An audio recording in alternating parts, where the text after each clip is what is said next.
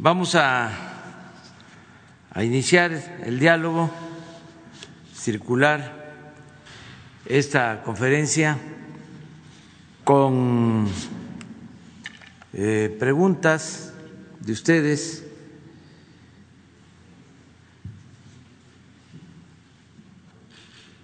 Se apuntaron eh, Shaila Leticia y Daniel Marmolejo. Entonces empezamos, son dos nada más que están. Buenos días, presidente. Shaila Rosagel, corresponsal de Grupo Gili, El Imparcial de Sonora, La Crónica de Mexicali y Frontera de Tijuana. Presidente, preguntarle en primer lugar, en Sonora hay preocupación eh, entre los productores porque 2020 fue un año difícil eh, en cuanto a sequía. Entonces, preguntarle si tiene información sobre este problema de la sequía en la entidad y si se contempla para este año apoyo para el sector agropecuario. Sería la primera pregunta. Sí, vamos a a estar este, apoyando siempre el campo en Sonora y en todo el país, pero no hay eh, algo específico, no tenemos ningún reporte de que se vaya a agravar el problema de la falta de agua en el país. No es ese el pronóstico que se tiene Vamos a esperar y le vamos a pedir a Blanca Jiménez de la Comisión del Agua que elabore un reporte de pronósticos sobre eh, sequía para este año y lo vamos a presentar. Gracias, presidente. Y sobre la conversación que tuvo el canciller Marcelo Ebrard con el asesor de seguridad nacional del presidente electo de Estados Unidos, ¿qué detalle tiene esta plática y si se esperan otros acercamientos entre funcionarios eh, de secretarios de México y del próximo gobierno del presidente Joe Biden? Sí, este, a partir de la conversación telefónica que sostuvimos con el presidente Biden, se acordó empezar a ver algunos eh, asuntos bilaterales que tienen que ver con la agenda de México con Estados Unidos, en particular lo relacionado con el tema migratorio. Entonces eso ya se está tratando. Fue el tema principal de esta conversación que tuvo el secretario Marcelo Ebrat. Y hay eh, pues eh, comunicación con el equipo del presidente electo. Aprovecho para celebrar que ayer hubo pues eh, un comunicado del presidente Trump eh, garantizando de que va a llevarse a cabo una transición ordenada, pacífica, para el día 20 de enero en Estados Unidos. Creo que es una buena noticia. Ok, presidente, gracias. Eh, respecto a su propuesta de que el INAI pase a una secretaría específicamente, bueno, usted habló de la Secretaría de la Función Pública ayer, eh, preguntarle eh, presidente, ¿cómo quedará garantizado el ejercicio de la transparencia del Gobierno federal con una modificación tan importante?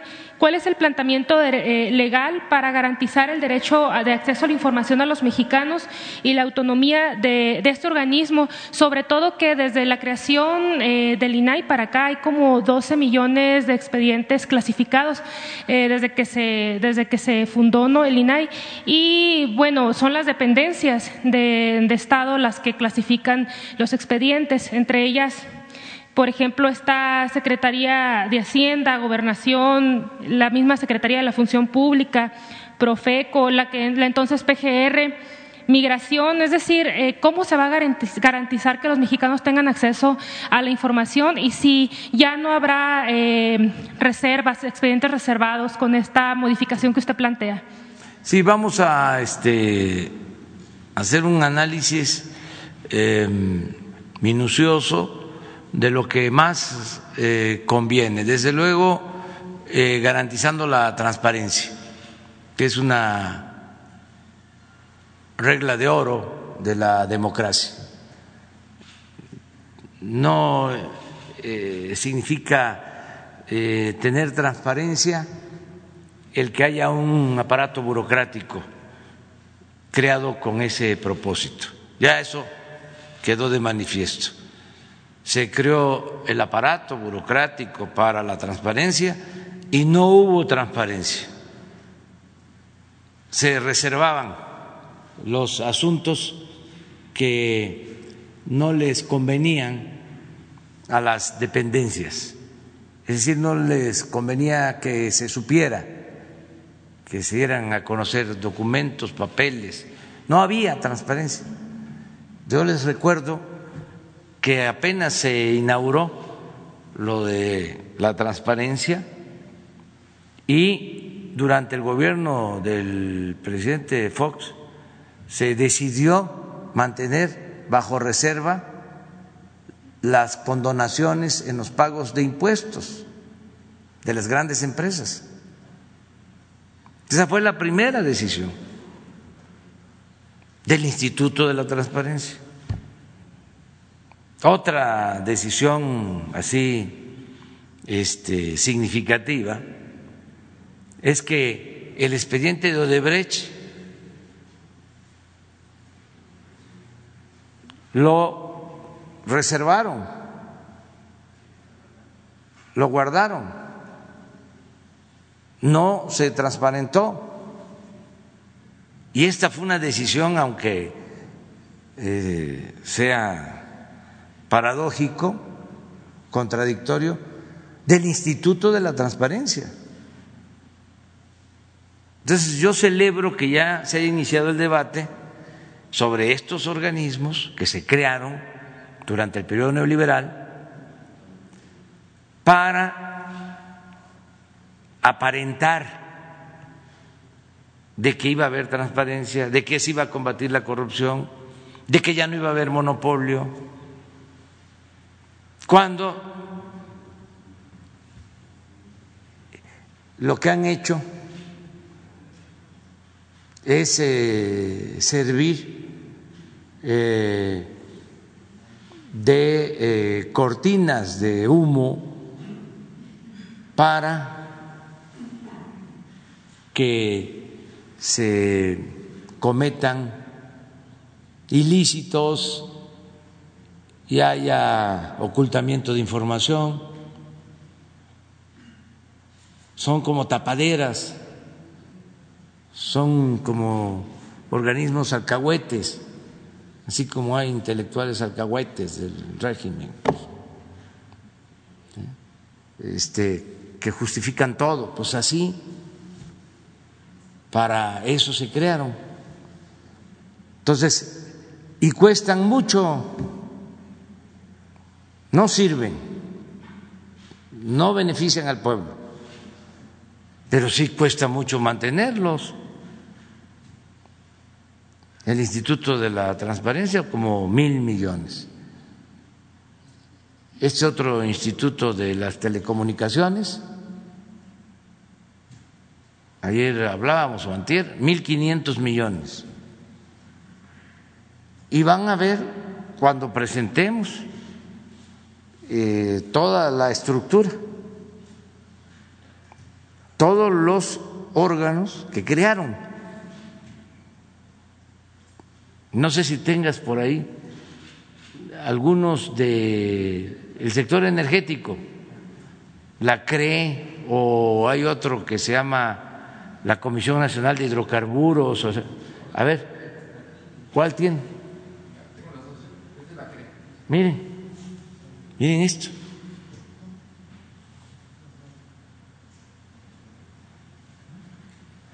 La Comisión Reguladora de Energía. Bueno, ¿y para qué está la Secretaría de Energía?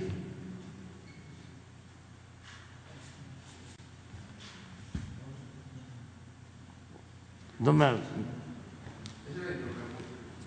Esta es la de hidrocarburos.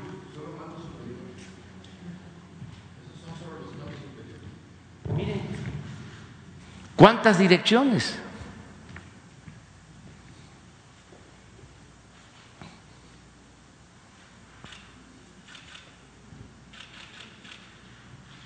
Pero así como estos, deben haber 50.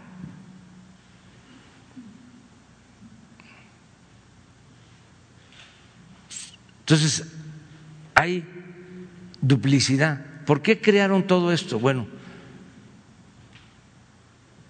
para que los beneficiados con las privatizaciones tuvieran su propio gobierno.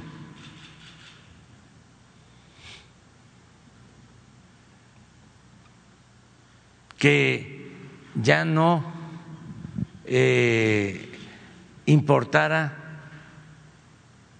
la Secretaría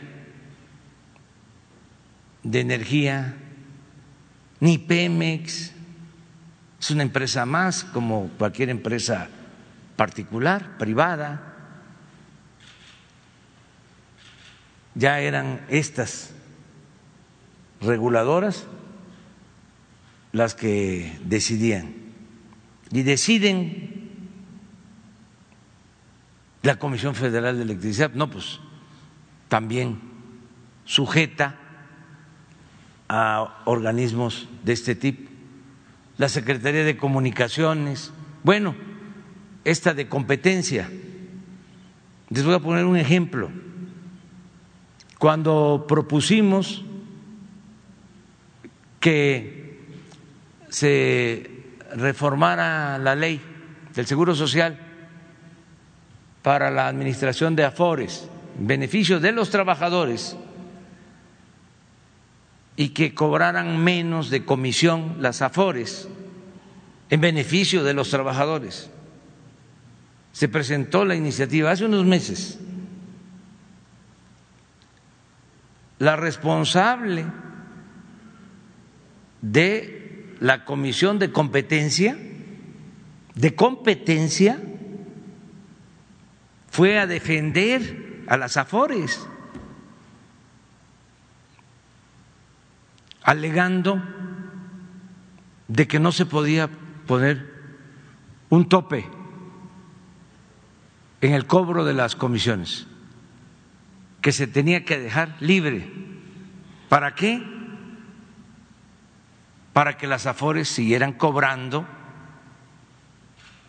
por encima de lo que se cobra en el mercado internacional, afectando a los trabajadores. Entonces, ¿qué utilidad tiene ese órgano? ¿En qué beneficia al pueblo? ¿No tienes ese organismo? Nada más para ver su estructura de manera descarada en apoyo al sector financiero en contra de los intereses de los trabajadores. Entonces es un buen debate, aunque este todos los medios de información o la mayoría pues estén eh, a favor de estos aparatos, porque pues esto es lo que crearon para la simulación durante el periodo neoliberal. Entonces, nosotros queremos ahorrar para que todo lo que se obtenga nos ahorremos, se le destine al pueblo se utilice para el desarrollo, que no tengamos que aumentar la deuda, que no tengamos que eh, cobrar más impuestos, que no tengamos que decretar gasolinazos. Pues ¿cómo le hacemos? Ahorrando, actuando con eficiencia en el manejo de la administración pública. Esto es, mire,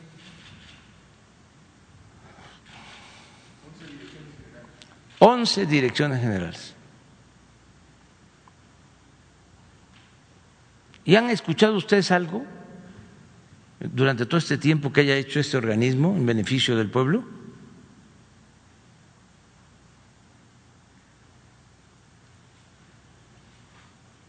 Entonces, vamos a revisar todo. Y los legisladores, pues van a decidir. Y esto no significa, te, aprovecho para aclarar, de que este, se van a permitir los monopolios, no. Y no significa que se van a quedar los trabajadores sin empleo a todos los trabajadores se les va a garantizar su trabajo, pero vamos a buscar la forma de hacer eficiente y no onerosa, costosa la administración pública. Presidente, en el caso específico de la transparencia, en el nuevo planteamiento lo que usted está pensando, ¿cómo se va a garantizar la, transparencia, el acceso a la información? Es decir, por ejemplo, con el INAI, eh, el INAI funciona como un eh, intermediario entre el solicitante y, las dependencias o los sujetos obligados. Entonces, los, sujetos obligados eh, se han, hecho uso de la ley a, su beneficio para no, precisamente para no brindar la, la información información y hacer un montón de reservas. En lo particular, en una ocasión yo me tardé como siete meses más o menos en conseguir una información porque me la negaban y, pero podía meter un recurso y así. Entonces, ¿cómo, cómo le va a hacer el ciudadano y los periodistas que también hacen uso de esta herramienta para poder acceder eh, a la información en el nuevo planteamiento? Fast eh, así, rápido que se esté obligado en 72 horas a entregar la información, que no haya reservas, transparencia completa y que el funcionario que no entregue en tiempo sea sancionado. Pero eso lo puede hacer la oficina o la Secretaría de la Función Pública. Ahí se entrega la solicitud o a cada dependencia y ya saben que a partir de que lo reciben tienen que entregar la información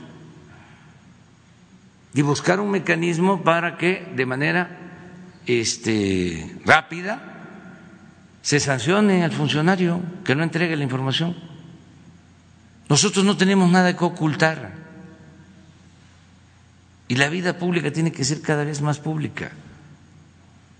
Les voy a comentar algo.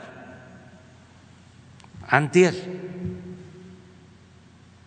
este, me informa el secretario de la Defensa de que hay una solicitud de una persona eh, pidiendo informes de por qué atendieron a mi hermana en el hospital militar. Entonces, doy la instrucción, informen que llegó grave y que en situación de urgencia cualquier institución de salud está obligada a dar atención médica. Y que además muchos hospitales están considerados para atender enfermos COVID. Y que puede ir cualquier persona. La defensa está atendiendo no solo a eh, miembros de las Fuerzas Armadas, está atendiendo a la población en general cuando se trata de COVID y lo está haciendo igual Marina y lo está haciendo el Seguro Social y el ISTE. Entonces, eso es lo que se informa y no hay ningún problema. Que este eh, ¿de dónde son mis zapatos? Pues, pues que pues los compré, no, me los este, regalaron de Guanajuato. Pero este no hay ningún problema de informar nada. Ahora, si eh, fuese como antes, que estaban involucrados los de arriba en los negocios, se solicita este, una información, pues no, se entrega, pero nosotros no tenemos nada que ocultar, nada. El que nada debe, nada teme. Entonces, imagínense también cuánto nos ahorramos, volvemos a lo mismo. Este es de 26 direcciones generales del Instituto de la Transparencia.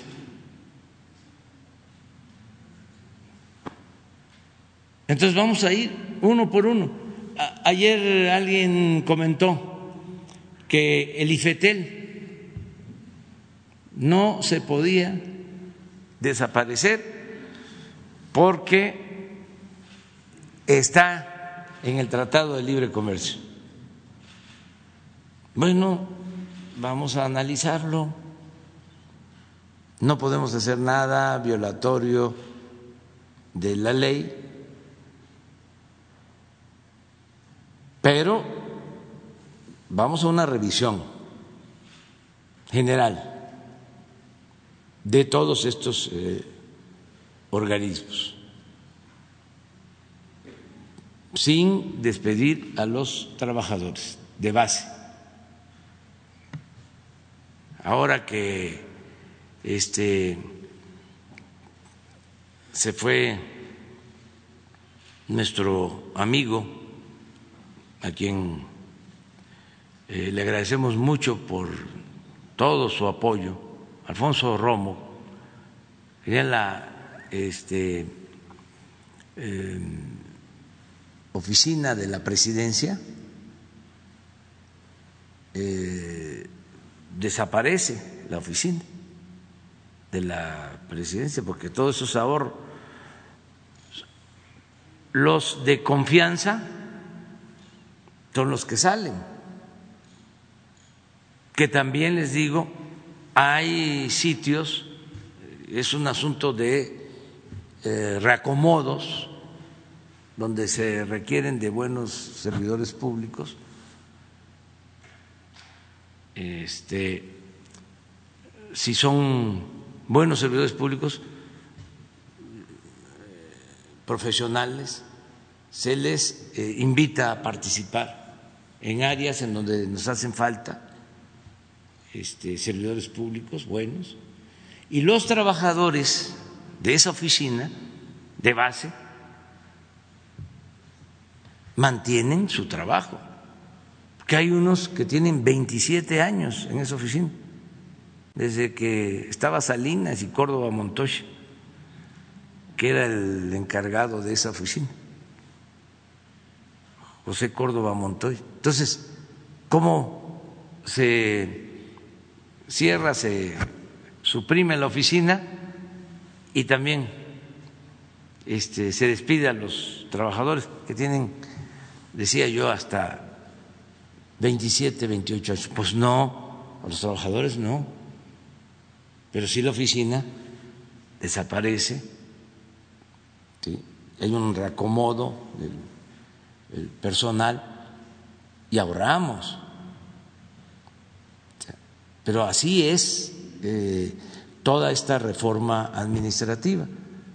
Voy a tener una reunión el lunes con el gabinete ampliado para hacerles eh, la propuesta y que entre todos se vayan eh, resolviendo eh, las opciones, las, se vayan presentando opciones, alternativas y también qué modificaciones tenemos que hacer al marco legal, las iniciativas que tenemos que enviar. Si es una sola iniciativa para reformar distintas leyes o son varias, pero este, participar en esto, para que tengamos eh, una eh, estructura administrativa ajustada a nuestra realidad, no un gobierno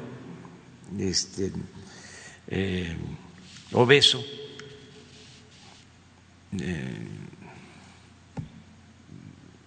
bueno para nada, costoso, que no le cueste eh, más de la cuenta el gobierno al pueblo.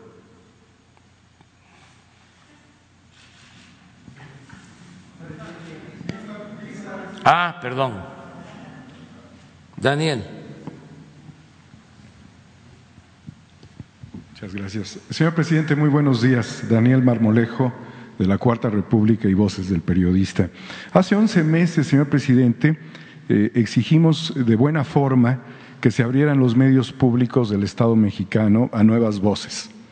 Al menos en este tiempo tenemos 12 proyectos que quisiéramos presentar a las autoridades eh, correspondientes en el afán de no solamente estar en redes sociales eh, luchando, sino que como las redes sociales tienen dueños y ya vimos que generan apagones y que también hay infodemia y que también se controla y se censura a los comunicadores alternativos y a quienes tratan de llevar la voz del pueblo, quisiéramos ver, señor presidente, como primer asunto, si se mantiene esta posibilidad para poder presentar y sean valorados estos proyectos. Sí, desde luego, en todos los medios públicos eh, debe eh, haber posibilidades de trabajo y de participación de periodistas, de comunicadores. Eh, desde luego, en la medida de nuestras posibilidades, pero sí debe de este, procurarse eh, que haya eh, estas oportunidades de participar en medios eh, públicos. Y tenemos, en efecto, que estar creando medios alternativos de comunicación. Esto que tú bien señalas como un apagón, esto que hicieron hace unos días en Estados Unidos, eh, es una mala señal, es un mal eh, presagio de que este, deciden empresas particulares silenciar, censurar. Eso va en contra de la libertad. Entonces, no se vaya a estar creando un este, gobierno mundial con el poder de eh, el control de las redes sociales, un poder mediático mundial. Además, un tribunal de censura,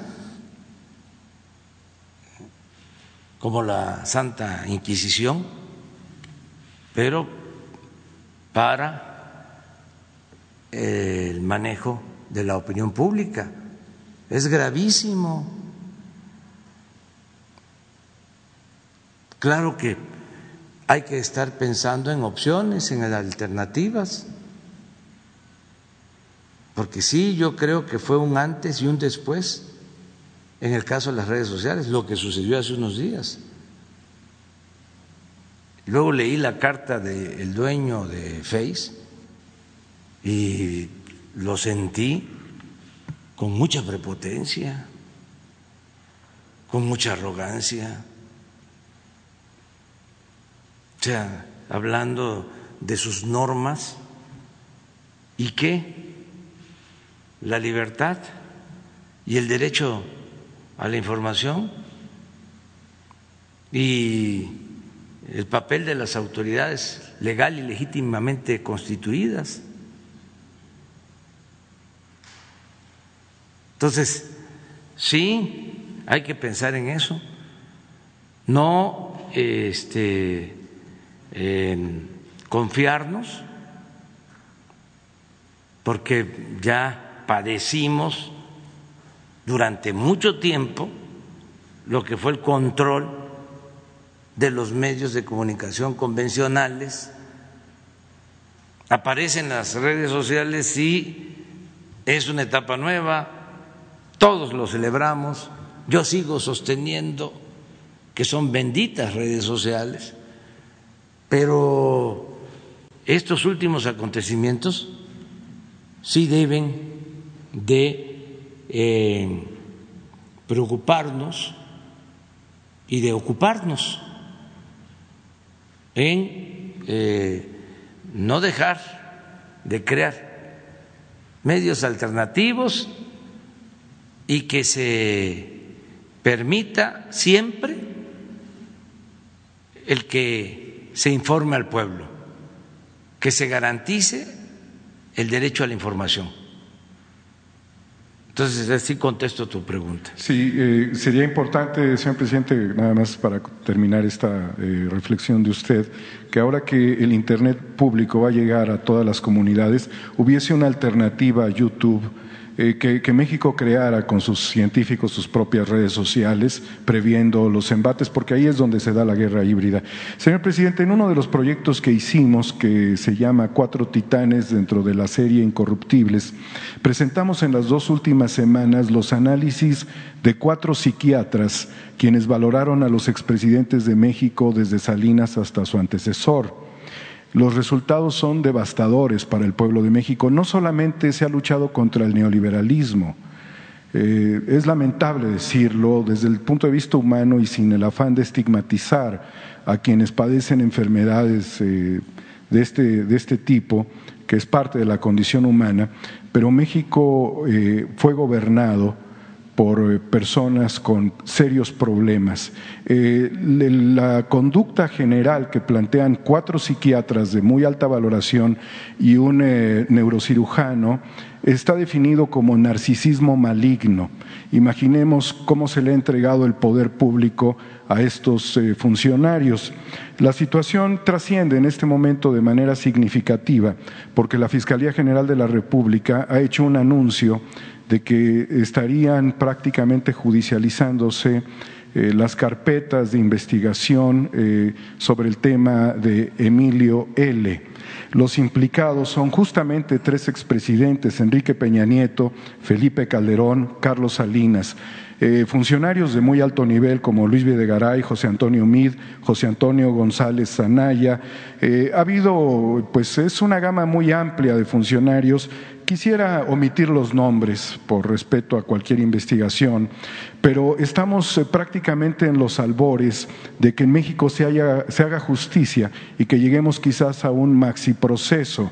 Esto es eh, fundamental dentro de la transformación de México y quizás eh, es parte del llamado que usted hizo respecto a que este, estos temas estaban aparentemente estancados. Sabemos, y por lo que usted también ha señalado, de la autoridad y el valor que tiene la Fiscalía en México, la importancia que se le da, pero también ha habido una preocupación social muy grande sobre estos temas. ¿Cuál es su reflexión, señor presidente? Muchas gracias.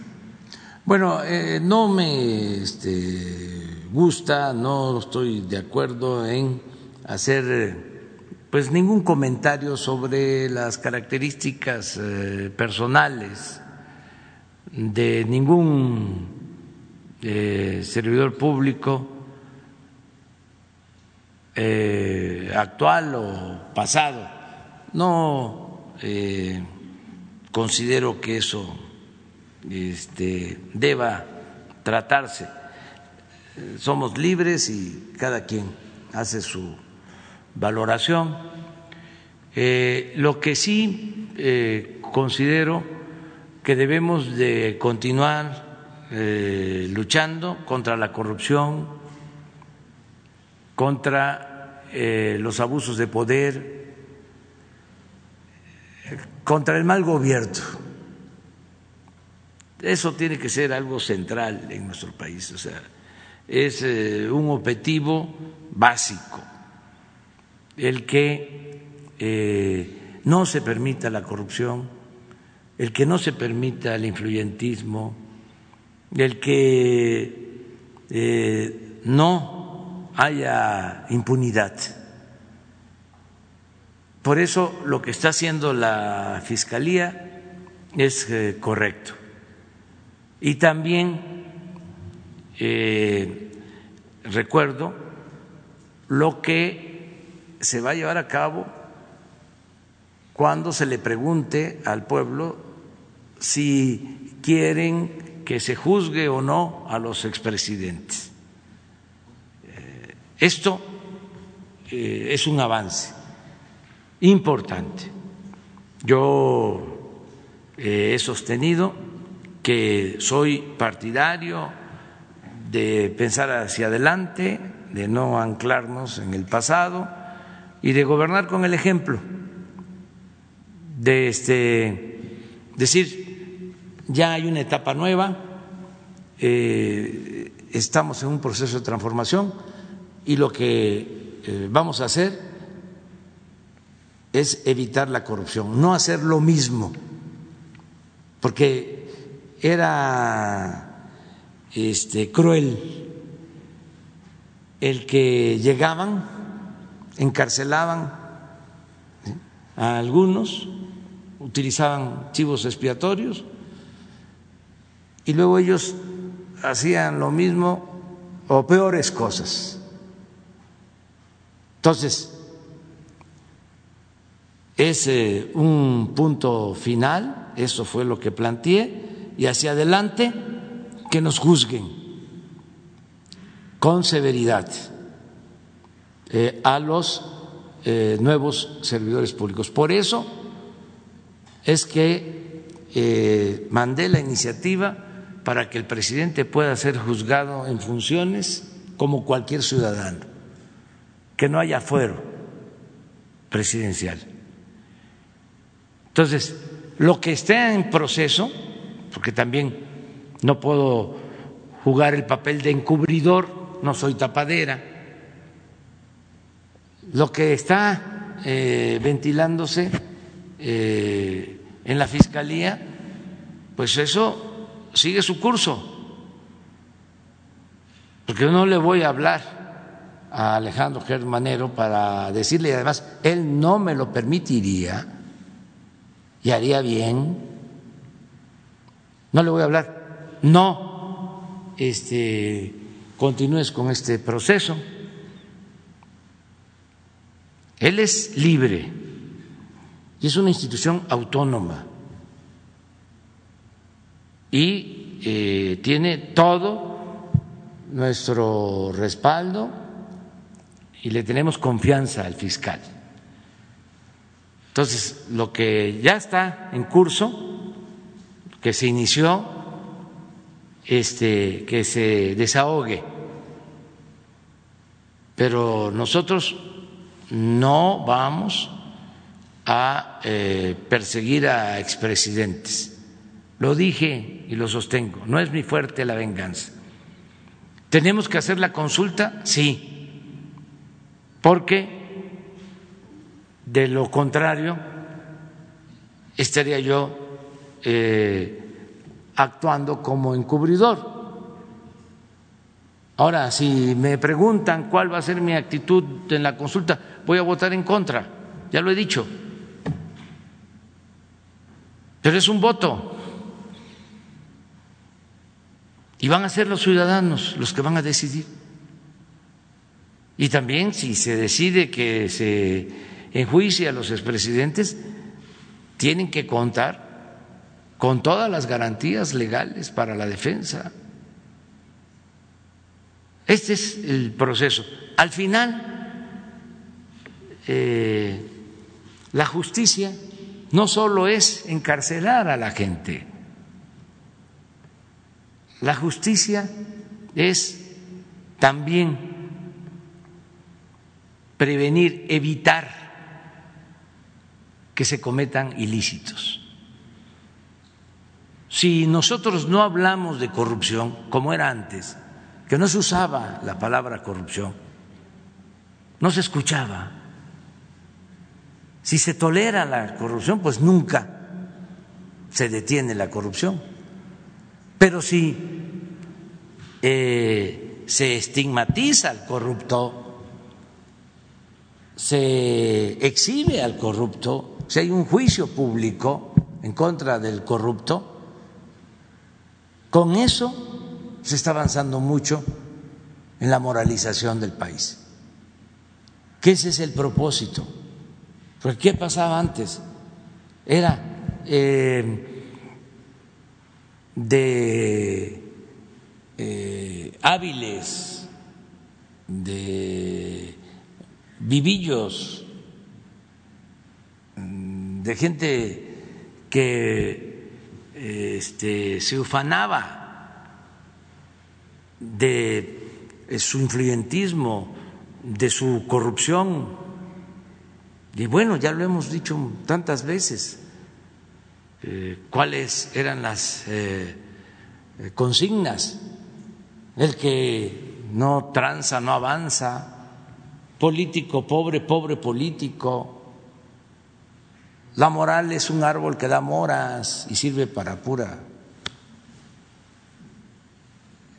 Este era muy normal, se le aplaudía al corrupto,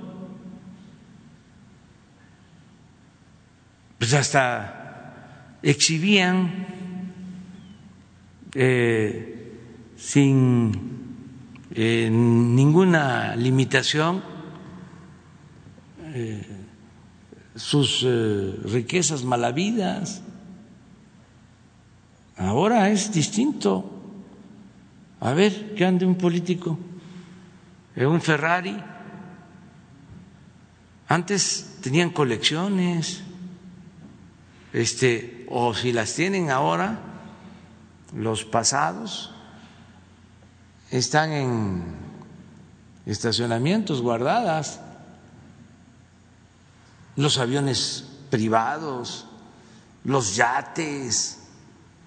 Imagínense, se puso de moda tener departamentos no solo en Miami, sino en Nueva York.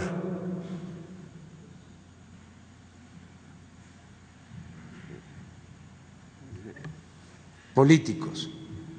Les contaba yo la historia de un político muy famoso de hace poco, que estudió en una escuela pública, como estudiamos todos, o la mayoría, ahí, de gente humilde. Ahí fue subiendo, la secundaria también, la preparatoria, la universidad pública, y de repente político, ¿no? Y diputado y presidente y lo que sigue, y lo que sigue, y lo que sigue y termina viviendo en una residencia en las lomas de Chapultepec. ¿Cómo fue eso? ¿Cómo lo hizo? Me platicaba este un amigo de su generación, pues si lo conozco bien, este, íbamos junto a la, a la escuela ¿De dónde? Ahora sí que, como diría Chicoche, ¿quién pompó? ¿De dónde salió la casa de las lomas? Adelante. Ya no hay lista, ya son dos. Era Shaila y Daniel. Vamos con ella y ahora vemos. Buenos días, presidente. Gracias. Judith Sánchez Reyes, corresponsal de imagen del Golfo. Eh, presidente, usted en octubre pasado se pronunció a favor de que no pudieran contender a un cargo de elección popular todo aquel que haya cometido alguna agresión, eh, algún acto de violencia contra, contra las mujeres. Eh, en este momento hay una serie de reacciones por la candidatura de Félix Salgado Macedonio a la gubernatura de, Guerrero. Pues hay dos denuncias de una mujer sobre, de una misma mujer, por abuso sexual en su contra.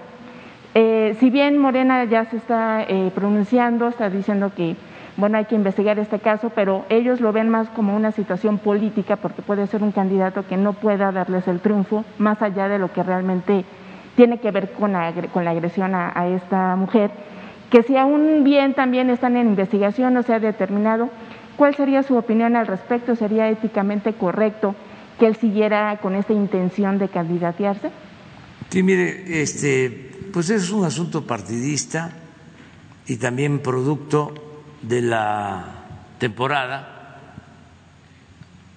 Hay ahora este pues eh, una competencia en algunos estados porque eh, vienen elecciones. Entonces todo esto genera este, polémicas, acusaciones. Por eso hablo que es producto de la temporada.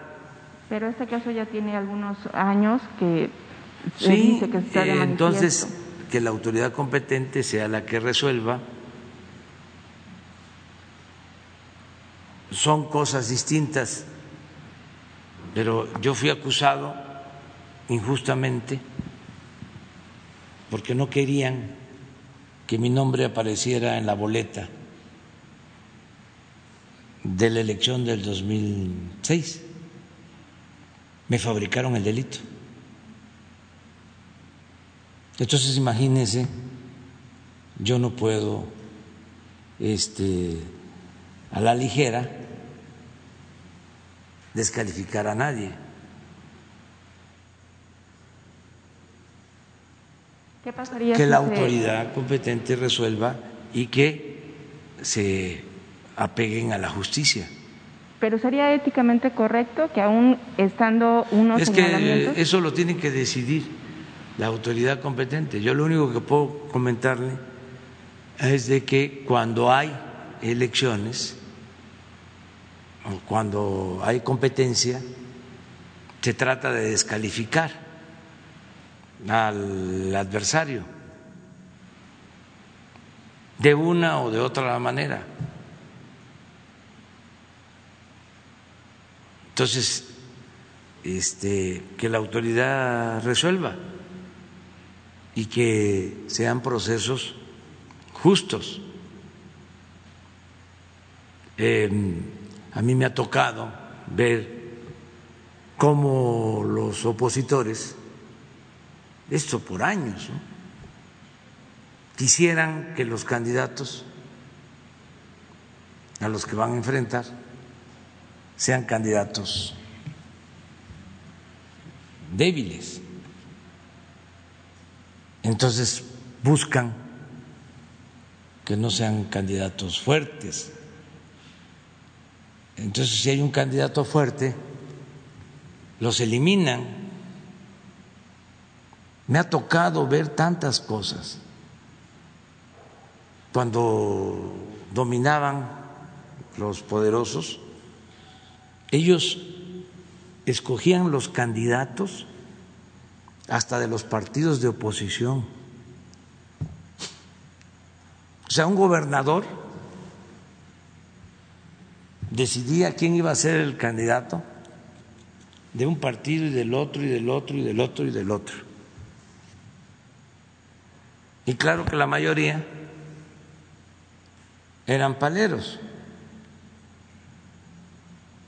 Iba uno ya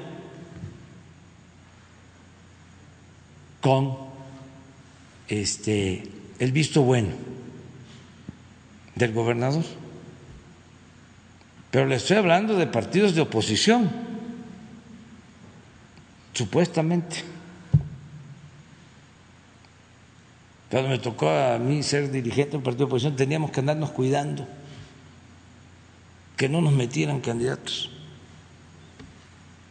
Y tengo, pero muchos ejemplos. precisamente en Guerrero tengo un ejemplo, ahora que estoy acordándome. No quería el gobernador en aquel tiempo de que Seferino Torreblanca fuese candidato a presidente municipal. en el partido que yo dirigía en ese entonces. Y empezaron a golpearlo. Y el gobernador de aquel entonces, de Guerrero, no sé, eh, ni este, eh, deseo ofenderlo, eh, empezó a darle materiales de construcción al candidato contrario a Seferino, del mismo partido opositor, del partido que yo dirigía, para que no fuese candidato Seferino, porque querían un candidato a modo, para que ganara el candidato del gobernador. Yo me acuerdo que en ese entonces eh, le pedí a Pablo Gómez, que se debe estar acordando de eso, estamos hablando de hace, pues fue como en el 97, ya tiene algún tiempo, le pedí que se trasladara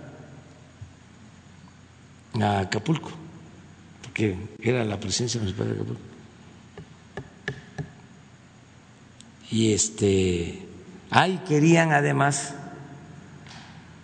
que no fuese encuesta, sino que fuese una asamblea de delegados,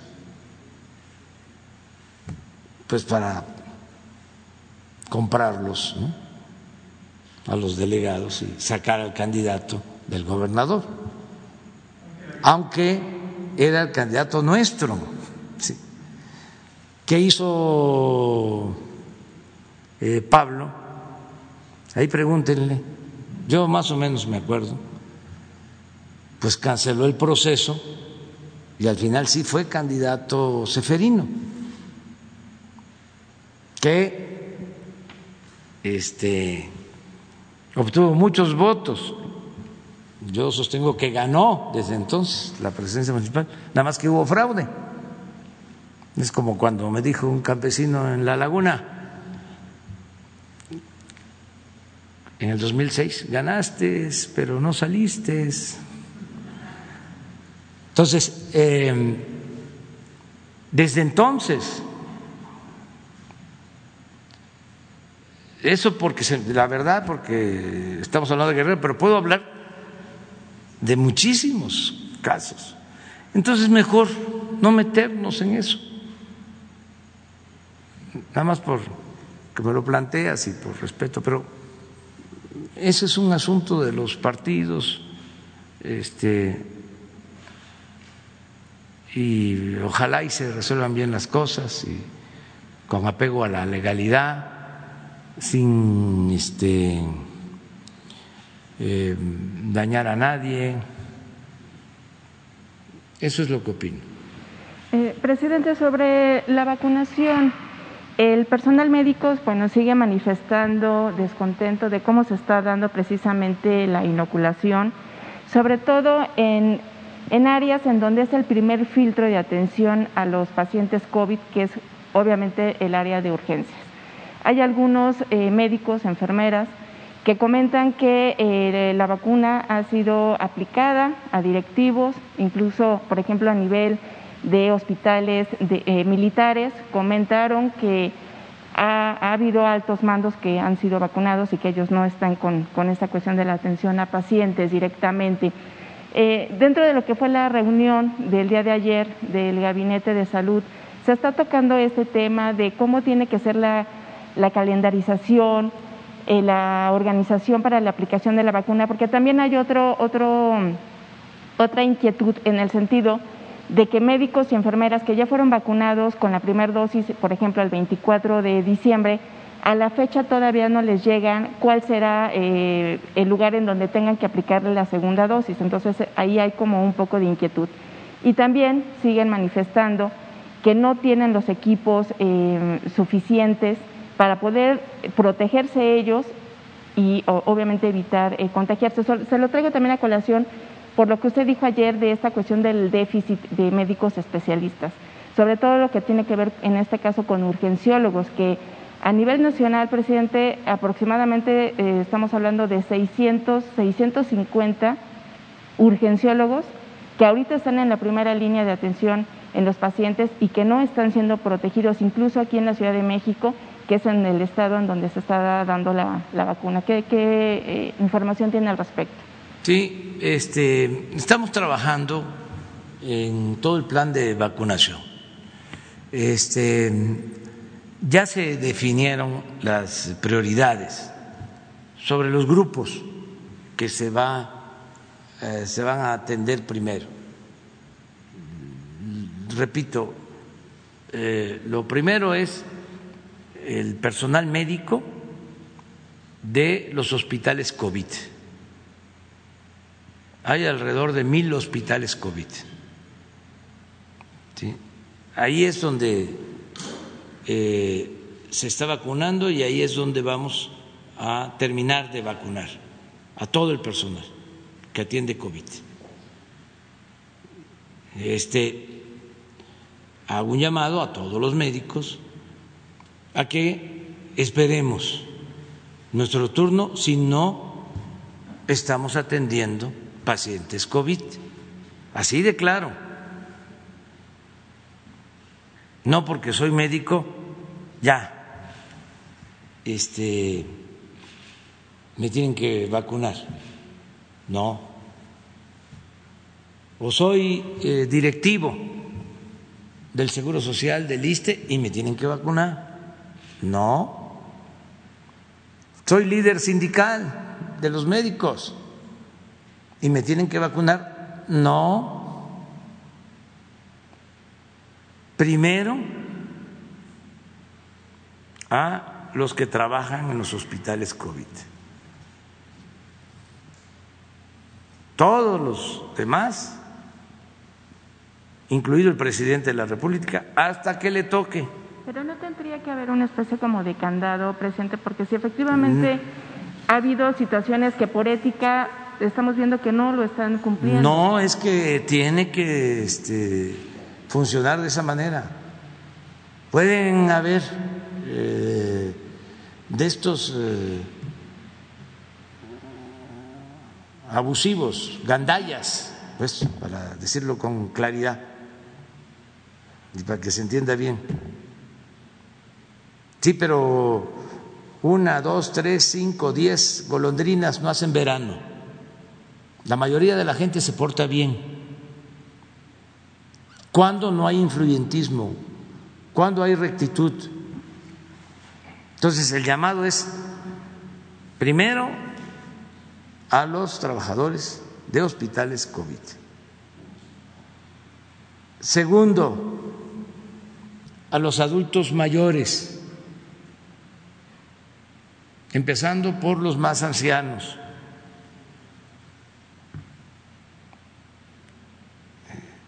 Así está el plan de vacunación.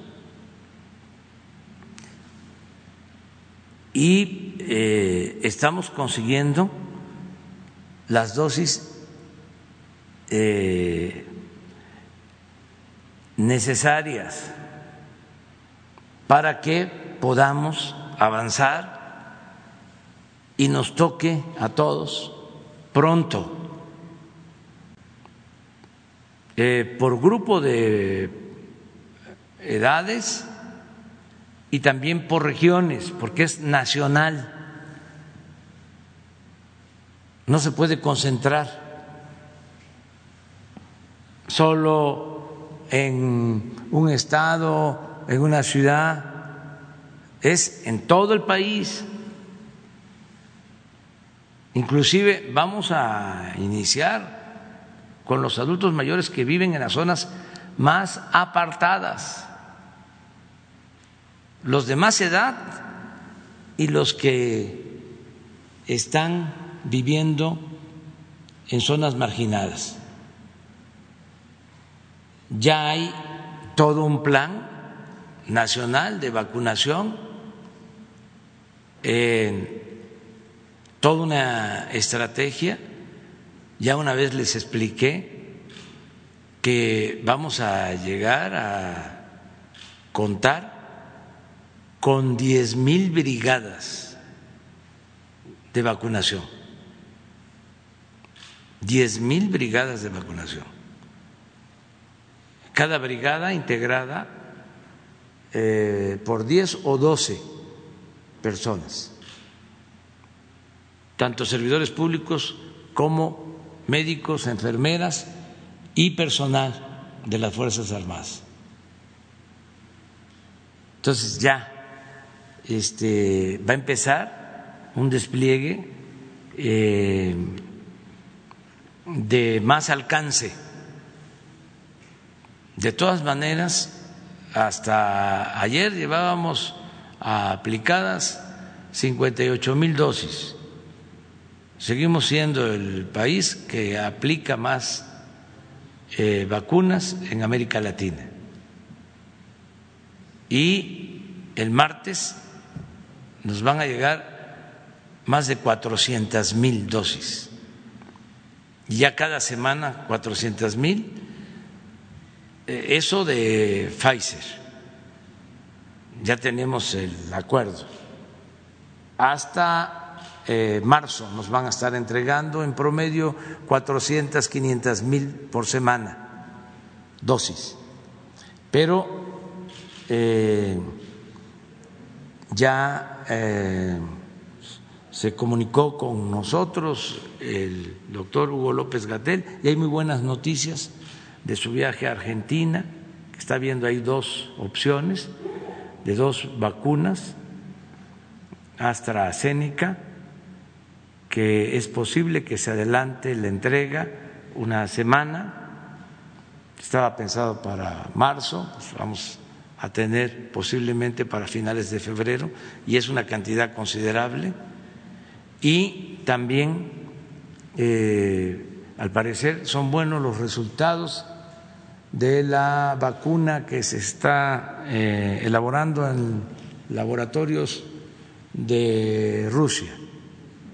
Eh, y se puede contar también pronto con esa vacuna. Y lo mismo con la vacuna que se elabora en los laboratorios de China. Todo va a depender de que tengamos disponibilidad. Ya la organización para la aplicación ya la tenemos hecha. Entonces, eh, lo más pronto posible eh, vamos a estar vacunando al mayor número de personas. Y este, tenemos todos que denunciar el influyentismo, tenemos todos que denunciar a los que quieran brincarse o saltarse la fila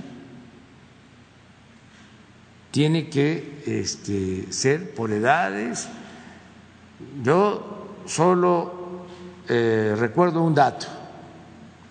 Si vacunamos a todos nuestros adultos mayores, vamos a reducir la mortalidad por COVID en 80%. Entonces, si eh, no nos corresponde, pensemos en que si le damos preferencia a los adultos mayores, vamos a salvar vidas. Y en tanto, vamos a cuidarnos, vamos a seguirnos cuidando con la sana distancia, con todo lo que ya sabemos se tiene que hacer, en tanto nos toque la vacuna. Eh, presidente, y por otra parte, preguntarle si usted eh, tiene conocimiento o ha visto un video que, se está publicando en donde piden eh, su intervención para evitar que una comunidad indígena de Tilzapote, Oaxaca, que está asentada pues, en, esa, en ese lugar desde hace 70 años, pero que ahora em, está con están con la intención de despojar, despojarlos de un predio en donde, por cierto, hay dos escuelas y un centro de salud para construir un complejo turístico. Esta comunidad pide obviamente su intervención porque obviamente, eh, pues vaya, quieren quitarlos de, sus, de su lugar. ¿Qué municipio es? Tilzapote.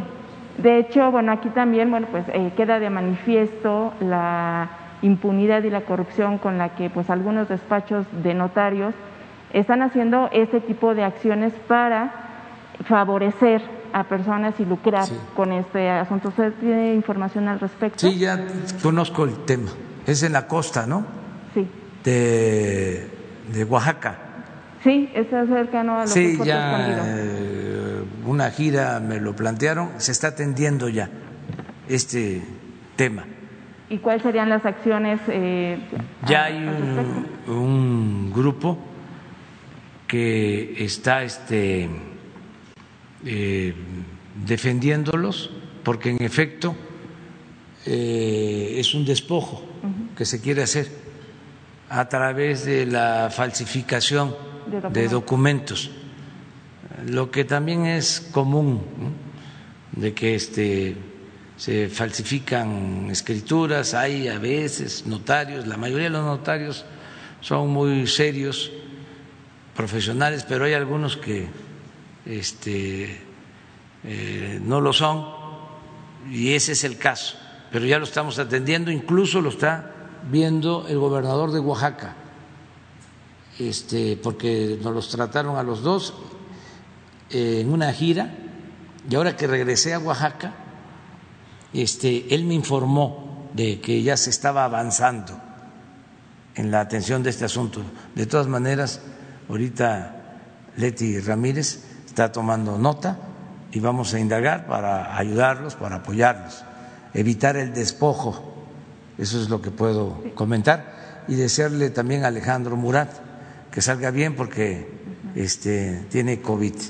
Él es fuerte, este, tengo entendido que corre cinco, seis, ocho kilómetros diarios, o sea, este, va a resistir. Ánimo. finalmente, eh, presidente, nada más su opinión sobre el juicio que ganó el Balester Gordillo al SAT y que evita el pago de nueve millones de pesos por concepto de impuestos, más allá de que obviamente es una, una decisión del Tribunal Federal de Justicia Administrativa, ¿qué lectura le da usted en el ámbito político? Pues es una decisión judicial, es un tema que viene de tiempo atrás no nos eh, corresponde a nosotros, o sea, no surge de este Ejecutivo, eh, es un asunto del Poder Judicial, ellos son los que resuelven, entonces no, no tengo opinión ¿no? sobre eso. A ver, pues. Él y luego, el, luego tú. Ya. Presidente, buenos días, buenos días a la gente que lo ve, lo escucha dentro y fuera de México. Presidente, hasta el 2015 eh, la embajadora de México en la India era Melba María Pría Olavarrieta. Después también fungía, obviamente, como embajadora extraordinaria y plenipotenciaria de México ante la República de la India, concurrente ante la República Popular de Bangladesh, la República Socialista Democrática de Sri Lanka, la República de Maldivas y la República Federal Democrática de Nepal. En su gobierno, cuando usted llega a la primera magistratura de este país, eh, es designada embajadora de México en Japón, allá en el Medio Oriente. El tema es que eh, migrantes mexicanos que están en el Japón se quejan de la mala atención de la Embajada de México en Japón. Pero usted hace rato estaba diciendo que hay que hacer más con menos y que obviamente hay que reducir los gastos para que este, su gobierno tenga un mayor eh, desempeño. Eh, yo le quiero decir que la embajadora de México en Japón, citada en este momento, tiene cinco BMWs en el patio de la embajada. ¿Para qué? No lo sé. Esos son gastos que nos corresponden a los mexicanos y que los pagamos a través de los impuestos. Y hablando de migrantes, presidente, la penúltima semana de diciembre, del año que terminó, eh, yo le planteé un tema al secretario de Relaciones Exteriores sobre 1.700 eh, empleados que, pues obviamente, no tenían eh, un contrato y que estaban bajo el orden del outsourcing. Bueno, pues resulta que el, el secretario de Relaciones Exteriores, Marcelo Ebrat, dijo que estaba ya en trámites con las autoridades del Departamento de Estado norteamericano para que se arreglara el estatus migratorio de estas personas. Pues lamento decirle que el secretario de Relaciones Exteriores mintió porque la gente ha sido despedida, tiene años de trabajo en, las, en, en la embajada y en los consulados diversos de los Estados Unidos. ¿Qué respuesta le da a esta gente, presidente, que ha servido a la nación fuera de nuestras fronteras, que dejó su familia, que dejó el país y esta embajadora que está en Japón con cinco automóviles BMW, como si fuera una hacker del Medio Oriente. Bueno, vamos a pedirle al secretario de Relaciones que atienda las dos eh, denuncias que estás haciendo. Desde luego, tiene que haber austeridad eh, republicana tanto en los servidores públicos que se están desempeñando en el país como en el extranjero, los diplomáticos, embajadores, cónsules. Vamos a ver esta situación. Eh, estoy seguro de que Marcelo va a revisar el que no haya extravagancias, que no haya lujos, que no haya excesos, que actuemos con austeridad. Eh, él va a ver este asunto. En cuanto a los trabajadores, si llevan ya años trabajando ahí, laborando en, los consulados, este, pues eh, no eh, se les va a eh, eliminar su derecho de seguir trabajando. Algunos ya los despidieron, presidente. Por eso se van a revisar los casos.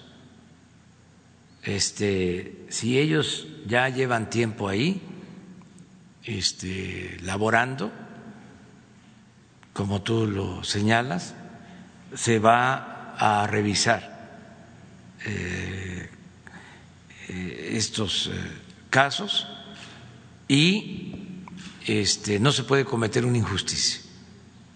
Pero eso lo va a ver la Secretaría de Relaciones. Voy a pedir que me presenten un informe.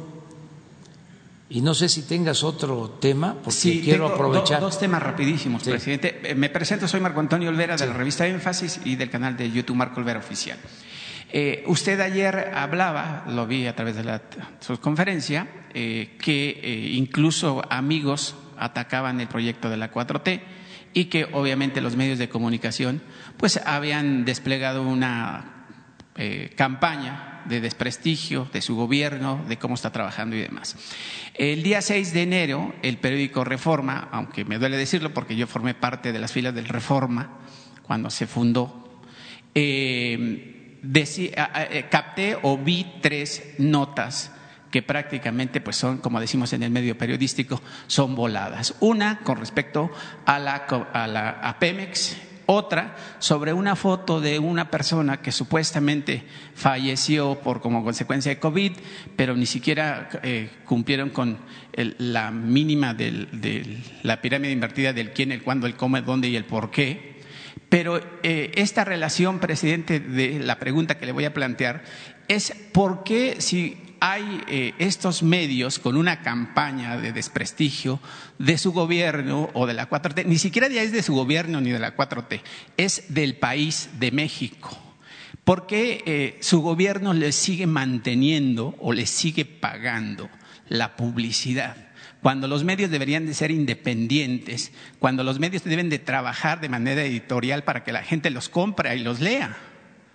Eh, le pongo un ejemplo, a la jornada, 300 millones de pesos en publicidad, presidente.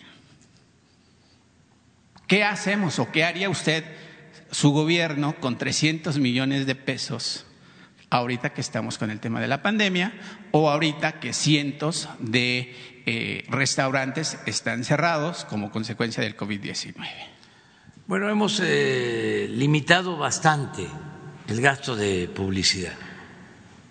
Eh, yo les puedo decir que solo con datos formales, porque mucho dinero se entregaba este, en efectivo a los medios. Eh, ha habido una reducción como del 70% del gasto de publicidad desde que llegamos. Repito, de el gasto formal, no del real, porque era muchísimo más el dinero que se usaba eh, sin comprobación. Los sobres, los embutes, el chayote, mm, las maletas de dinero en efectivo. Entonces vamos a seguir este, haciendo ajustes, pero también tenemos que eh, garantizar que haya información por todos los medios. Pero hay periodistas en ese momento independientes y que no reciben ni un solo peso del erario y por supuesto que no lo están pidiendo, pero entonces se demuestra que se puede trabajar sin, sin vivir como amiba de, los, de, las costillas del gobierno federal. Qué bueno que eso pase y vamos a ir hacia allá poco a poco. Pero el caso de la jornada es un periódico eh, yo les diría, que el único vinculado al movimiento social, el único que se ha dedicado por años a defender al pueblo. Me consta. Y es un periódico no de empresarios, no de potentados, es un periódico de periodistas estaba en quiebra hace dos años. Sí, y desde luego que lo han querido este, eliminar, quebrar, porque ha estado informando en favor de la gente. Entonces, si eh, se le mantiene un contrato de publicidad, porque este, es un periódico que lo leen mm, muchos, un sector de la sociedad, y es un, es un periódico que eh, cumple un propósito de informar a los ciudadanos, y así otros. Lo mismo tenemos contratos con las televisoras pero este le pegan un día y mañana también, ¿no? Sí, pero este iba yo a contestar como contestó el, el benemérito, pero no. Este tenemos nosotros que eh, informar a la gente. Miren, a pesar de que han crecido mucho, se han extendido las redes sociales. Todavía la mayoría de la gente todavía más del 50% de los mexicanos se enteran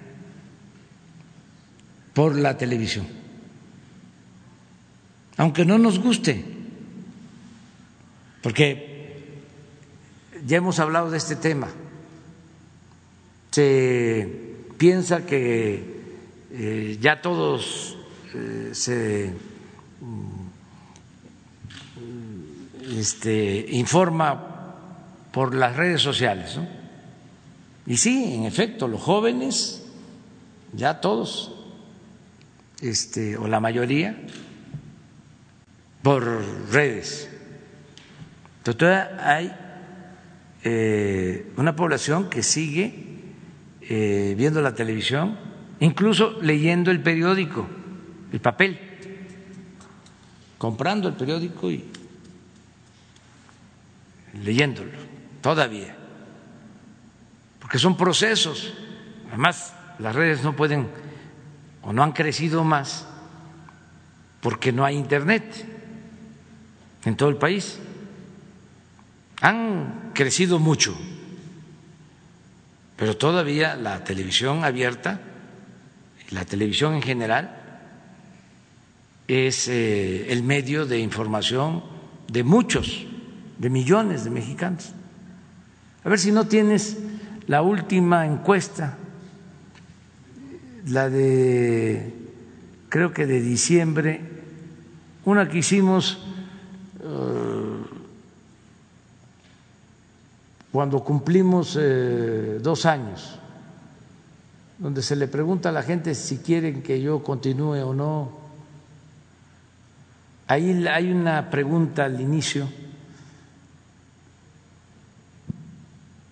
que es interesante, pues, para ver esto que por cierto quienes este, han perdido más terreno como medios han sido los periódicos. Este, en los cambios estos que se están llevando a cabo. Y es un tema interesante eh, porque eh, han avanzado mucho las redes sociales. Y si ahora va a haber censura en las redes sociales, pues hay que este, pensar en medios alternativos. No se puede permitir que este, una corporación del dueño de Facebook o del Twitter decidan a quién sí y a quién no darle la posibilidad de comunicarse. Eso no. Yo recuerdo eh, eh, que en las memorias de Mitterrand hablaba de que en Francia se tenía que cuidar que avanzara el poder mediático. Todavía no este, existía el Internet. Esto fue en los años 80 que escribe su libro. Entonces lo leo, sus memorias y hablaba del poder mediático. Y bueno, fíjense lo que pasó después. Aquí en nuestro país, casi, casi los medios pusieron a un presidente. O sea, lo encumbraron. Esta es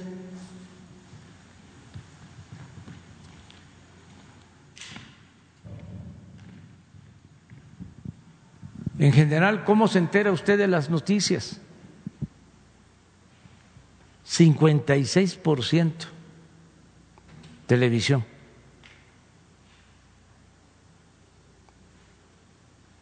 Periódicos 3.3, radio 6,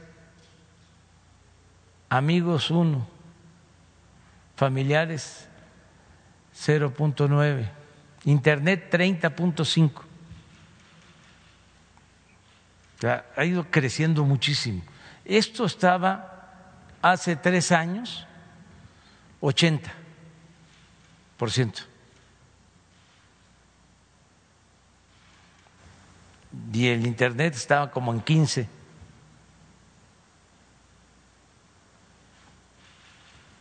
Esto es eh, relativamente reciente.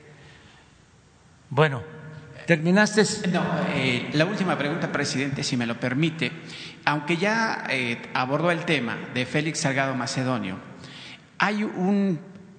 usted encumbró el movimiento de Morena que lo llevó a la presidencia de la República y es un movimiento del pueblo. Sin embargo, cuando usted andaba en campaña, decía que no habría candidatos obscuros, candidatos corruptos, candidatos que violentaran. ¿No sería conveniente que Félix Salgado Macedonio, por la acusación de violación, que está documentada por un fiscal y que Astudillo, el gobernador, detuvo la investigación, la carpeta de investigación, que renuncie a la candidatura y que una vez que se arregle, pues que se regrese al Senado. Finalmente es un eh, senador que está con licencia, a fin de que no se manche el movimiento, presidente, porque vienen las elecciones en el 21, ya no viene el tsunami Andrés Manuel, viene el tsunami para cambiar 15 gubernaturas, al igual de 15 congresos, locales, perdón. Pero eso sería conveniente, presidente, porque la gente cree en su movimiento. Los migrantes creen en su movimiento. La gente del campo cree en su movimiento, pero no cree en una figura como Félix Salgado Macedonio, que está siendo señalado por violación. Está la víctima, está la carpeta de investigación, y eso mancharía sin duda alguna su movimiento que prácticamente a usted lo encumbró como presidente de la República después de tres intentos y que además a usted y a la gente del pueblo le costó mucho. Pues yo no coincido con tu punto de vista, desde luego que lo respeto. No me voy a meter en este tema, no quiero este, abordarlo.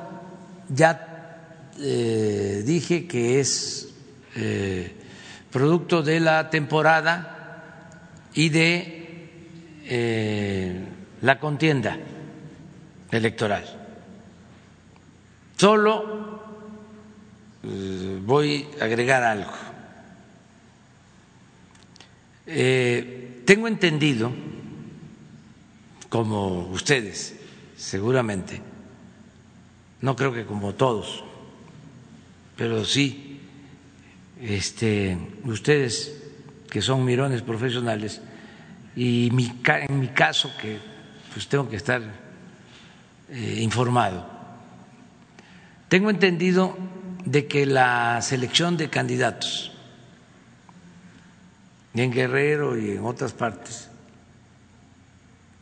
del partido Morena se está llevando a cabo mediante encuestas.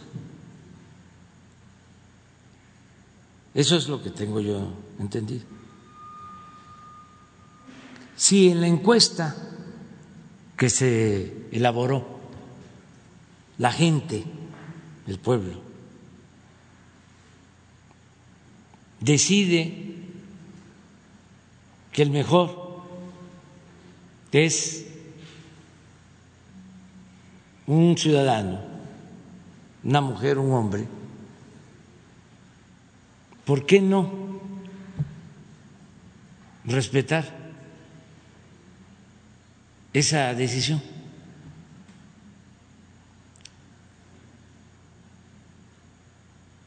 Entonces, que el ciudadano es menor de edad, que el ciudadano no sabe si la persona es buena o es mala, Yo le tengo confianza a la gente. Si fuese una imposición, si no se le hubiese preguntado a los que se les eh, formuló el cuestionario, entonces sí, sería preocupante. Es que el señor, eh, el señor Félix Salgado Macedonio sea el candidato. Eso, nadie está en tela de juicio que sea el candidato. Y como usted, usted sabe, y yo también estoy informado, se hicieron tres encuestas para ver quién podría quedar al frente de la candidatura.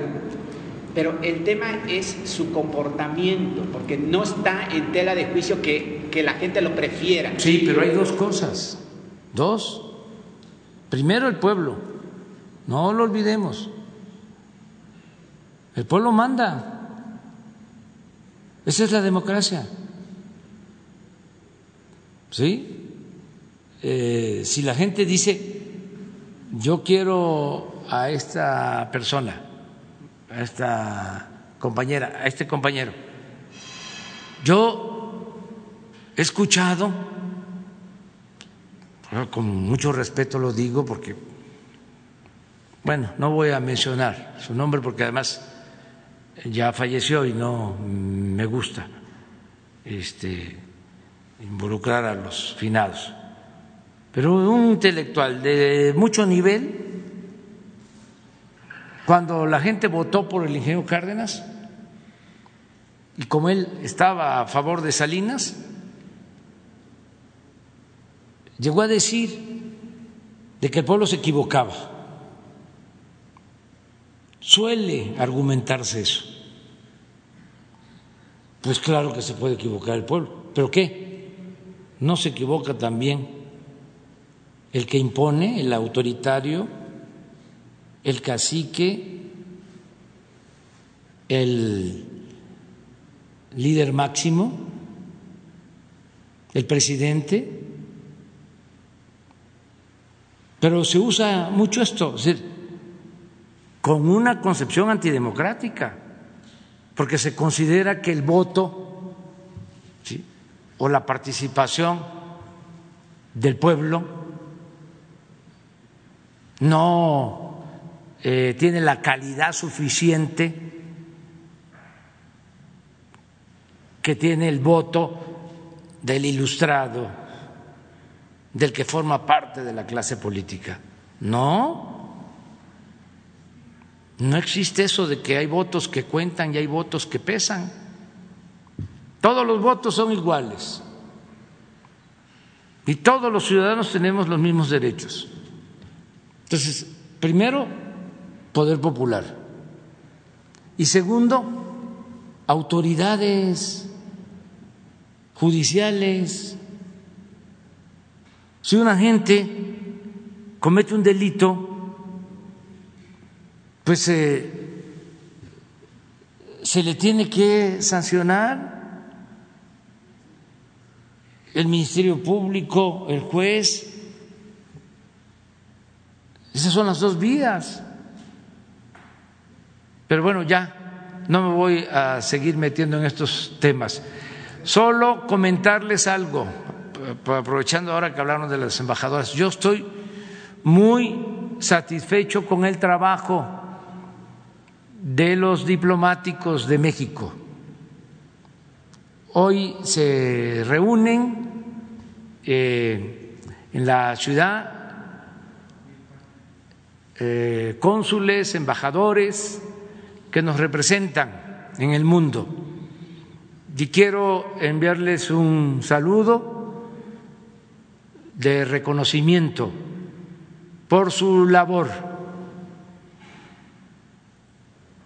se ha mantenido nuestra política exterior con apego a los principios constitucionales.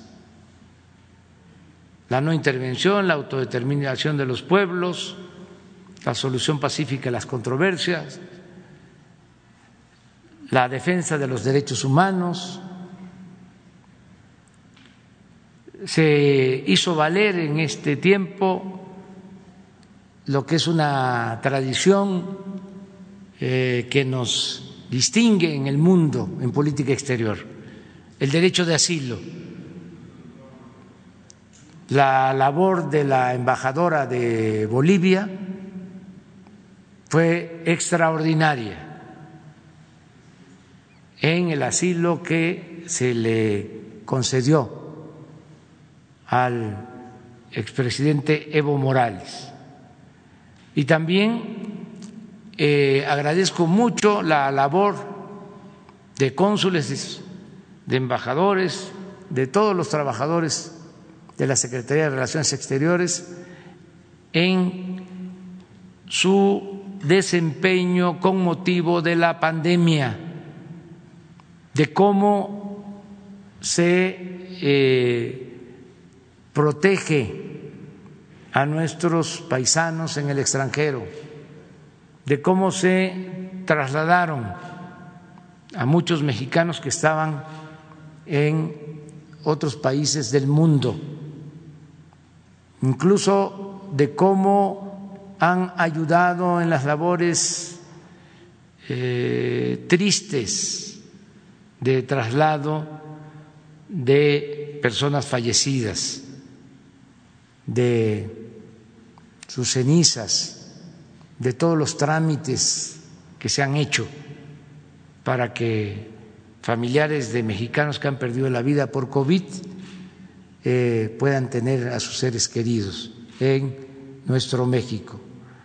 Un saludo a eh, todos los diplomáticos y hay que seguir adelante, defendiendo con mucha dignidad a México y defendiendo la soberanía nacional. ¿Les parece que ya voy a Michoacán y a Colima? Este, estoy saliendo para allá. ¿Se quedan los dos para, para el lunes? Para que yo tenga tiempo de, este, de desayunar y, este, ya me voy. Voy por carretera, vamos a hasta Zamora, pero primero vamos a pasar a Marabatío.